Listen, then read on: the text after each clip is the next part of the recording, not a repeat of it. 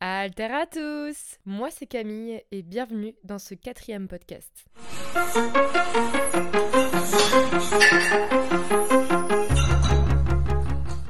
Aujourd'hui, on se retrouve dans un épisode qui, je le sais, va être un peu compliqué à tourner pour moi parce que ma première prépa de l'année dernière, donc en 2023, a été l'une des pires périodes de ma vie. Et du coup, vous allez me dire, mais pourquoi faire cet épisode? Et bah, principalement pour montrer ce que peut être aussi une prépa entre guillemets ratée d'un point de vue psychologique parce que le body évolue et encore une fois, je mets des guillemets, mais tout le monde veut se lancer dans une prépa sans forcément connaître les risques physiques et psychologiques et les dégâts que ça peut faire autour de nous. Donc, c'est important pour moi d'en parler et de montrer que ça peut aussi mal se passer. Je dis pas que c'est toujours comme ça, et bien au contraire, je vous parle de mon expérience à moi, et je sais très bien que pour beaucoup, voire même si ce n'est pas 99,9% des athlètes, la prépa se passe relativement bien en globalité. Passons au cœur du sujet du coup, je sais même pas trop par où commencer. J'ai écrit un script pour pas me perdre, mais je dois avouer que j'arrive même pas à raconter les choses dans l'ordre, parce que quand on vit des choses très compliquées dans la vie, la tête a tendance à reset certaines choses, donc je vais essayer de faire au mieux. Pour te remettre un petit peu dans le contexte, dans la vie, je suis responsable commercial avec 16 départements à gérer, donc des déplacements toutes les semaines à gérer. La voiture c'est mon second lieu de vie, hein. c'est mon deuxième bureau, c'est mon deuxième chez moi, et sur cette première prépa du coup, j'étais encore en alternance en deuxième année de master. Donc déjà j'ai réalisé une prépa avec un travail à responsabilité quand même. J'avais un certain, j'ai toujours un certain chiffre d'affaires à respecter pour être déjà crédible auprès de mon employeur et accessoirement avoir des primes pour financer la compétition. Et l'enjeu étude avec l'obtention de mon master et tous les parcelles que j'avais bah, au fur et à mesure des mois. Dites-vous, trois jours avant de monter sur Zen, j'étais en partiel pendant deux jours mais non-stop. Bref, donc à la base c'était une année avec pas mal de responsabilités et de pression aussi bien personnelle que professionnelle. J'ai quand même décidé de réaliser mon rêve, monter sur scène en catégorie bikini pour les France IFBB qui était en avril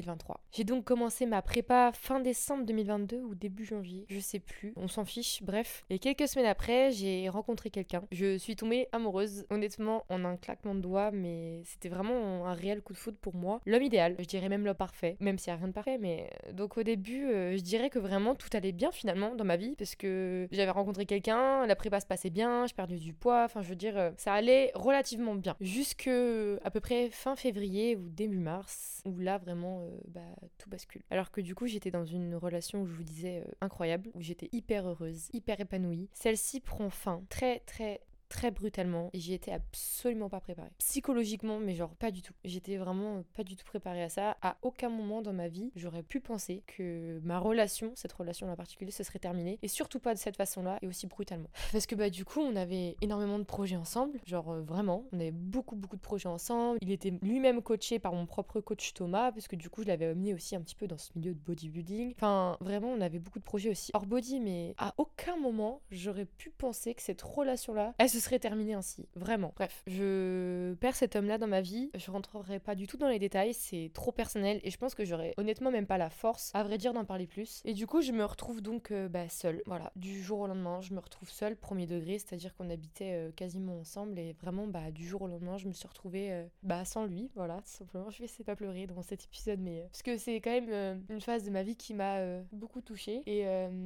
et aujourd'hui, j'en parle pour sensibiliser et pour montrer les choses. Pardon, les larmes je pensais pas que j'allais pleurer dans cet épisode, mais finalement, vous voyez, les, les émotions prennent euh, un peu le dessus. Donc attendez, je reviens, je vais sécher mes petites larmes.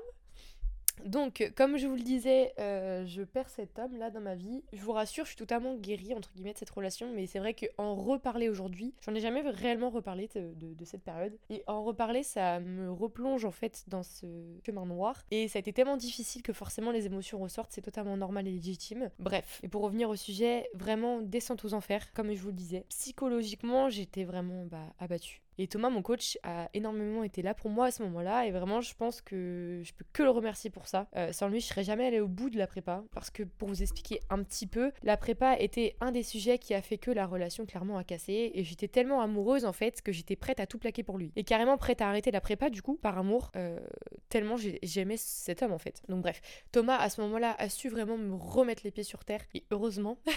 parce que du coup, je suis allée au bout. Mais c'est vrai que par amour, j'étais prête à tout plaquer. Donc. Euh, euh, donc voilà, donc finalement ça a commencé comme ça, par un énorme choc émotionnel, vraiment énorme. Et bizarrement, c'est à ce moment précis que la diète a commencé à tirer avec des jours sans glucides et des repas sans glucides. Pour vous remettre un petit peu dans le contexte, euh, pour ceux qui connaissent pas vraiment la prépa ou de loin, une préparation physique, donc voilà, ça dure à peu près 6 mois euh, pour une compétition, donc une sèche de compétition. Et à un certain moment de la préparation, forcément, on est obligé de tirer la diète. C'est-à-dire que au niveau de mon alimentation et de l'alimentation des athlètes en règle générale qui montent sur scène, on baisse drastiquement les calories. Et à un moment donné, on enlève les glucides. Et ceux qui connaissent pas trop tout ce qui est glucides, etc., les glucides, c'est ton carburant. C'est comme si tu ne mettais pas d'essence à une voiture. C'est-à-dire que les glucides, c'est ce qui te donne de l'énergie au quotidien. Donc voilà. Donc en fait, euh, cette rupture-là est arrivée à l'instant T où la diète a commencé à tirer, où il y avait des jours sans glucides et des repas sans glucides, comme je vous le disais. Donc du coup, en fait, finalement, ça tirait donc par le choc émotionnel, par la prépa, par les cours avec mes partiels, parce que j'avais des partiels quand même assez régulièrement, par mon travail qui me prenait énormément d'énergie et physiquement, le corps, il suivait plus du tout. C'est-à-dire qu'à cette période-là, je me suis énormément blessée. Déjà, euh, le dos, les chevilles, les genoux. je me suis même cassé un orteil. S'il vous plaît, j'ai juste effrôlé un meuble. Je, je l'ai cogné, mais je veux dire, euh, des fois, on se cogne les orteils euh, hyper forts. Vous savez, genre le petit coin là, de l'orteil hyper fort et on n'a rien. Là, vraiment, honnêtement, je me suis effleurée et ça m'a cassé l'orteil. Vraiment. Et c'était un délire parce que, bah, vous vous rendez compte, enfin, vraiment, mon corps était tellement bah, KO et subissait tellement tout. À ce moment-là, j'étais à 1h30 de cardio par jour, à 15 000 pas par jour, avec très de calories. Je sais plus à combien de calories j'étais à ce moment-là, mais euh, assez basse. Je crois que j'étais à 1400 grand maximum. Bref, on s'en fiche, mais euh, pour vous expliquer, en gros, voilà, ça tirait de partout et le corps, du coup, il suivait plus. Et honnêtement, je suis restée bloquée à un certain poids. Ça, je m'en souviendrai toute ma vie, je pense. Je suis restée bloquée à, la barrière des 60 kilos pendant genre peut-être 3 semaines et demie. Mais vraiment, ça m'a paru une éternité parce que pour moi, genre le temps en prépa, il est vraiment décuplé. J'ai l'impression que tout paraît plus long. Mais du coup, ouais, forcément, ça a tiré de tous les côtés. Je sais vraiment même pas comment j'ai pu tenir, mais ouais, ça a tiré de tous les côtés et je me blessais aussi énormément et du coup, bah forcément, ça me freinait dans ma progression, du coup, parce que bah, j'avais du mal à marcher, j'avais du mal à faire mon cardio, j'avais du mal à tout faire. En fait, tout était, mais une montagne à gravir. C'est-à-dire que chaque effort que je devais faire pour sécher, du coup, ça me paraissait être une montagne. Genre, même quand je me levais le dimanche matin pour aller marcher, les gars, mais ça me demandait une énergie, mais colossale, alors que marcher, mais tout le monde marche dans la vie quotidienne. Mais faire les 15 000 pas le dimanche, c'est vrai que c'était quelque chose qui me demandait énormément d'énergie. Alors que pourtant, c'était rien. Mais genre, vraiment, chaque chose, chaque training, chaque cardio, chaque pas, chaque partiel, euh, chaque dossier important au travail me demandait une énergie colossale et c'est vrai que j'avais de plus en plus de mal aussi à me concentrer. Donc en fait, tout me tirait sur la tête, tout tout aspect, personnel, professionnel, la prépa, tout me tirait. Après, honnêtement, je sais qu'on a tiré la diète beaucoup trop tôt à mon goût, et je parlerai pas de mon préparateur à l'époque parce que bah, il a fait le taf, c'est pas le souci. Mais il y a des paramètres qui, je le sais, auraient pu être mieux gérés pour éviter certaines blessures et ça c'est certain. Bref. Donc en fait je suis rentrée dans une spirale noire où marcher déjà c'était compliqué de par mes blessures. M'entraîner c'était un calvaire. Mais vraiment, j'avais des séances d'ostéopathe à la fin de ma prépa toutes les semaines. Toutes les semaines mon ostéopathe me suivait parce que je me déplaçais un truc. J'avais euh, des douleurs au niveau du nerf sciatique donc elle me replaçait toujours mon nerf sciatique et puis je conduisais énormément avec mon travail. Donc c'est vrai que du coup ça n'améliorait pas non plus mais vraiment j'étais constamment chez l'ostéopathe à tel point qu'elle me faisait des prix et des rabais à la fin. Je ne payais plus le prix plein faisait un prix parce que j'y allais trop souvent et que c'était plus possible quoi. Donc euh, heureusement que mon ostéopathe a été là aussi parce que ça m'a permis d'aller au bout parce que sans l'ostéo j'aurais jamais pu. Donc voilà, c'était vraiment un calvaire et je suis rentrée dans une spirale vraiment euh, vraiment très très difficile où euh, même les déplacements, hein, bah les déplacements, je devais penser à tout, c'est-à-dire à mes affaires perso, mes affaires de sport, mes affaires de bilan, donc mes talons, ma ring light, mon bikini de posing, mon trépied, ma diète, je devais penser à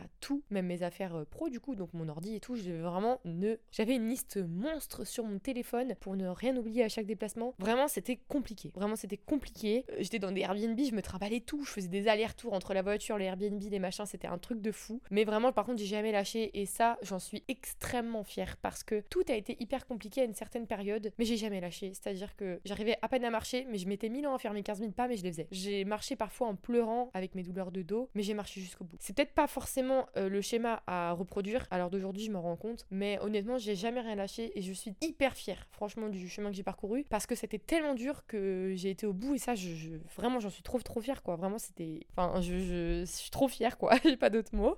Et puis le rythme, le rythme, c'est vrai qu'il était quand même relativement soutenu. Je me levais à 5 heures bah, tous les matins, tous les jours. Et je me couchais à plus d'une heure du matin parfois pour finir les devis des clients ou réviser mes partiels tout simplement, ou finir mes pas, ou finir mon cardio. J'avais toujours quelque chose à faire, mais c'était du 7 sur 7. C'est-à-dire que même le dimanche, euh, je me levais à 5 heures du matin pour euh, marcher, pour ensuite euh, finir les devis des clients que j'avais pas le temps de finir le vendredi, pour faire ma diète. Enfin, en fait, j'avais toujours quelque chose à faire et c'est vrai que je me posais que très rarement. Et c'était un rythme que j'ai tenu du coup pendant à peu près 5 mois. C'est vrai que c'était compliqué.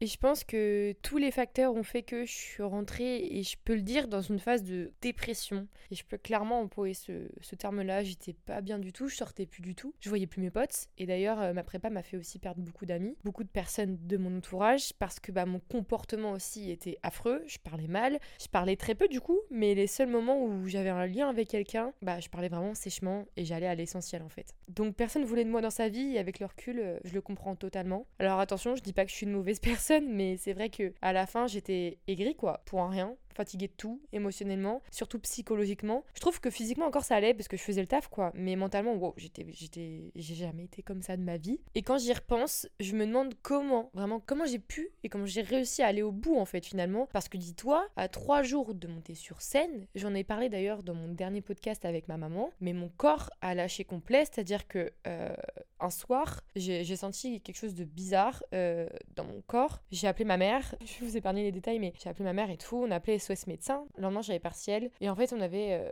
du coup pensé que j'avais fait une descente d'organes à ce moment-là, à la maison. Et euh, le lendemain matin, j'étais allée d'urgence chez mon médecin généraliste qui avait confirmé le diagnostic. Puis chez des kinés spécialistes qui avaient aussi confirmé le diagnostic. Donc en fait, on était vraiment parti sur une descente d'organes, les gars, à genre quelques jours de monter sur scène. Truc de fou. Enfin, je sais pas si vous vous rendez compte, mais une descente d'organes, c'est quelque chose qui est, à mon âge, très grave. À 22 ans, j'avais 22 ans. À 22 ans, on n'a des descentes d'organes normalement, les gars. Donc, euh, c'est vrai que c'était quand même bizarre. Et puis, moi-même, j'avais senti que j'avais été trop loin physiquement. Je faisais 54 kilos pour 1m73. Mais c'est normal en soi, parce que c'est une prépa, mais c'est vrai que physiquement, je sentais que vraiment j'étais allée trop loin. Donc pour vous dire à quel point hein, ça, a été, euh, ça a été chaud et ça a été compliqué jusqu'au bout du bout. Donc, euh, donc voilà, je vous épargne certains détails, mais en vrai, c'est vrai que du coup, au niveau de mon entourage, à ce moment-là, ça faisait déjà quelques années que j'avais coupé les ponts entièrement avec mon père, que je n'avais plus de lien avec lui. Et euh, ma maman était en pleine remontée d'une phase compliquée de sa vie, donc pas forcément apte non plus à m'épauler. Si elle écoute ça, je lui en veux pas du tout. Juste comment était la situation. Et de toute façon, si j'avais eu une maman même apte à pouvoir m'aider, bah en fait j'aurais rien demandé et rien fait paraître parce que j'aime pas me plaindre et demander de l'aide et je préfère me débrouiller toute seule. Et d'ailleurs c'est ce que j'ai fait, mais c'est vrai que j'ai demandé euh, très peu d'aide et surtout pas à mon entourage et surtout pas à ma famille parce que je cachais au plus possible tout ce qui, tous ces aspects-là négatifs. En fait j'essayais de vraiment rien faire paraître. Genre j'étais vraiment au plus mal. J'étais dans une phase de ma vie euh, compliquée et j'ai rien fait paraître. C'est-à-dire que je suis restée la plus neutre possible. Sais même pas si ma mère s'en est vraiment rendu compte en fait finalement. Je, je, me pose la question, mais euh, je vais pas demander, hein, mais c'est vrai que je, me pose la question si, si ma mère s'en est rendu compte à un moment donné que ça allait vraiment pas. Mais, mais voilà, tout ça pour vous dire que euh, même au niveau de ma famille, principalement ma maman et mon papa, mon papa je lui parlais plus du tout à ce moment-là. Il y a un événement qui a fait que très récemment qu'on a renoué des liens, mais c'est vrai que à ce moment-là je lui parlais plus du tout. Hein. Ça faisait des années que j'avais plus de nouvelles et, euh, et ma maman du coup ne vivait pas déjà avec moi et surtout préférait rien dire et m'en sortir seule et revenir plus forte en fait derrière pour lui dire ok maman ça allait pas mais regarde aujourd'hui ça va mieux.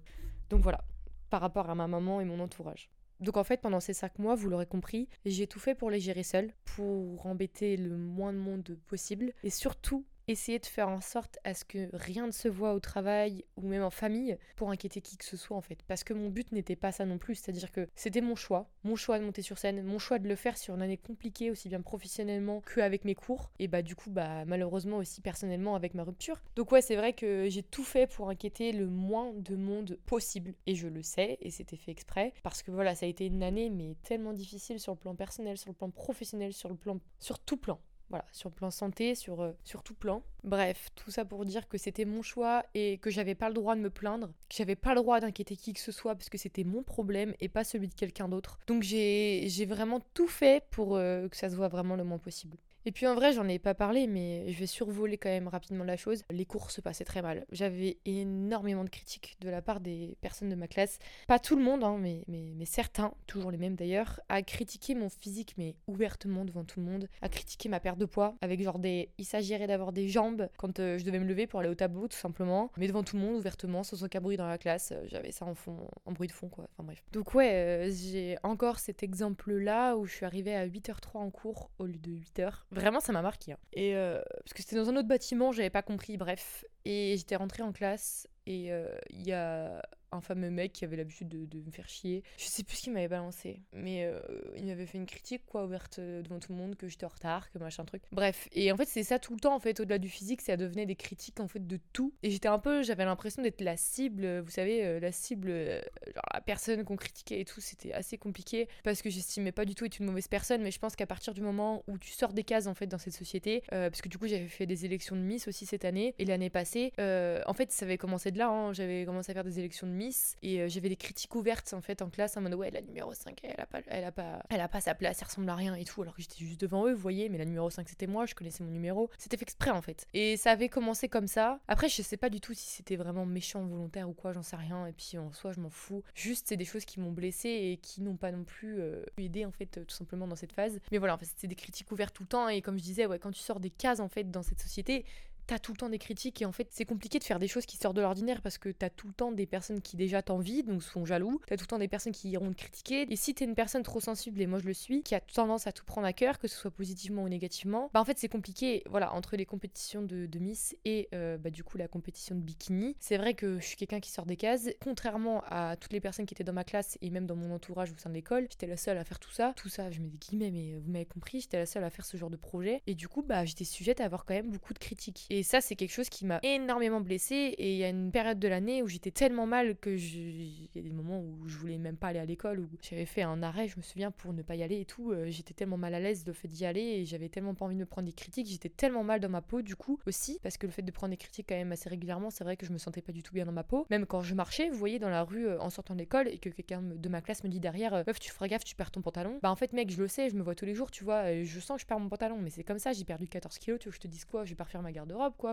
Même c'est mon problème. Enfin, c'était toujours des critiques comme ça, constamment, des petits pics en fait à droite à gauche. Et ouais, ça blesse, franchement, je vais pas vous mentir, ça blesse. Qui ça ne blesserait pas, franchement, de recevoir des critiques comme ça assez régulièrement. Donc, euh, donc voilà, encore une fois, j'en veux pas à ces personnes-là à l'heure d'aujourd'hui parce que je sais même pas si c'était fait exprès ou si elles s'en rendaient forcément compte. Mais c'est vrai que euh, bah, ça fait mal. Ça fait mal et ça m'a pas aidé dans ce processus-là. Après, honnêtement, il y a pire dans la vie, bien évidemment. Et encore une fois, je ne dis pas tout ça pour m'apitoyer sur mon sort. C'est simplement une piqûre de rappel pour dire que si tous les feux sont pas ouverts dans ta vie, pour te lancer dans une préparation physique ou dans quelconque objectif qui soit, n'y va pas. Parce que si rien ne va autour de toi, ta prépa, là je parle d'une prépa, mais ta prépa ira difficilement parce que du coup, mentalement ça ira pas, donc physiquement ton corps pourra peut-être ne pas suivre non plus. Et finalement, euh, bah, j'ai réussi parce que je m'accrochais à ce que j'avais. Forcément, il y a un moment donné où tu t'accroches à ce que tu as et ça va toujours et dans la vie tout s'arrange. Mais c'est vrai qu'il y a beaucoup de personnes qui, je pense, seraient parties beaucoup plus loin dans ce cercle vicieux-là à ma place et j'ai quand même réussi à sortir de ça. Je remercie notamment euh, une amie à moi que j'ai perdue à l'heure d'aujourd'hui, qui n'est plus dans mon entourage, mon ancienne meilleure pote, que j'ai perdue euh, pour toute autre raison, mais qui a été beaucoup là pour moi à cette période-là, et je ne peux que la remercier. Elle était beaucoup là, que ce soit physiquement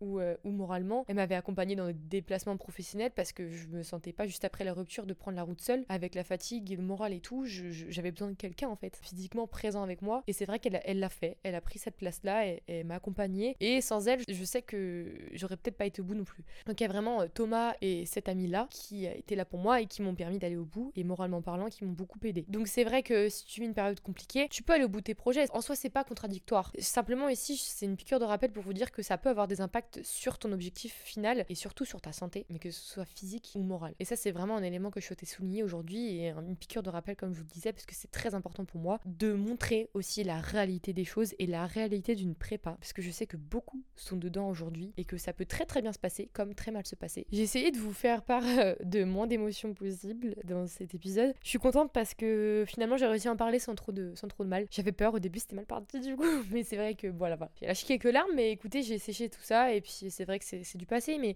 le passé blesse, mais le passé forge et euh, j'en suis extrêmement fière aujourd'hui. Je pense très honnêtement que sans la prépa, j'aurais mieux vécu certaines choses et mieux géré mon année tout simplement parce que j'ai eu mon master oui, mais au rattrapage. Et je n'ai pas bouclé mon année euh, de chiffre d'affaires au travail. Je sais que c'est en partie lié à la prépa, qui entre guillemets euh, m'empêchait d'être partout à la fois. J'ai cependant tout fait pour gérer au mieux. Idem pour les relations amicales, amoureuses ou familiales. J'ai fait mon maximum pour que tout se passe au mieux, même s'il y a eu bah, des loupés. La prépa apprend beaucoup sur nous-mêmes et sur nos capacités à gérer notre vie et nos émotions. Je vois les choses tellement différemment maintenant. Exemple bête, mais pour moi, aller au resto avant, tout ça, c'était banal. Hein. Euh, maintenant, étant off-saison, je mesure vraiment la chance que j'ai de pouvoir y aller. Disons que chaque petite chose de la vie devient appréciable après une prépa, où tout tournait autour de notre physique et de l'objectif final. Encore une fois, je suis pas là pour me plaindre, mais simplement pour vous montrer que même si dans ta vie rien ne va, tu peux réussir. J'ai finalement obtenu mon master, j'ai eu ma seconde place au France 2023, et en plus de ça, j'ai signé mon CDI dans mon entreprise après cette année-là avec un beau poste à responsabilité. Donc je me remercie de ne jamais avoir abandonné et d'avoir tenu bon à cette période-là. Ces étapes de vie m'ont forgé, m'ont endurci et m'ont beaucoup appris. Alors finalement c'était dur, mais merci la vie parce que ça en valait la peine. J'ai totalisé 14 kilos en moins sur cette PrEP,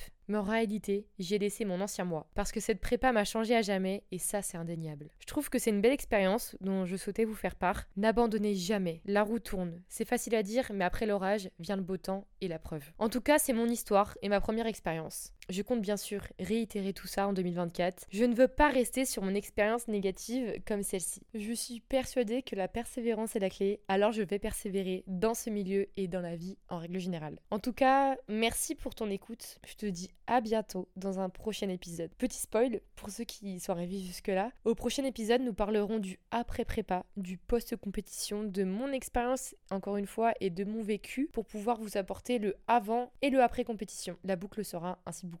Alors je te fais des petits bisous et je te dis à la prochaine. Salut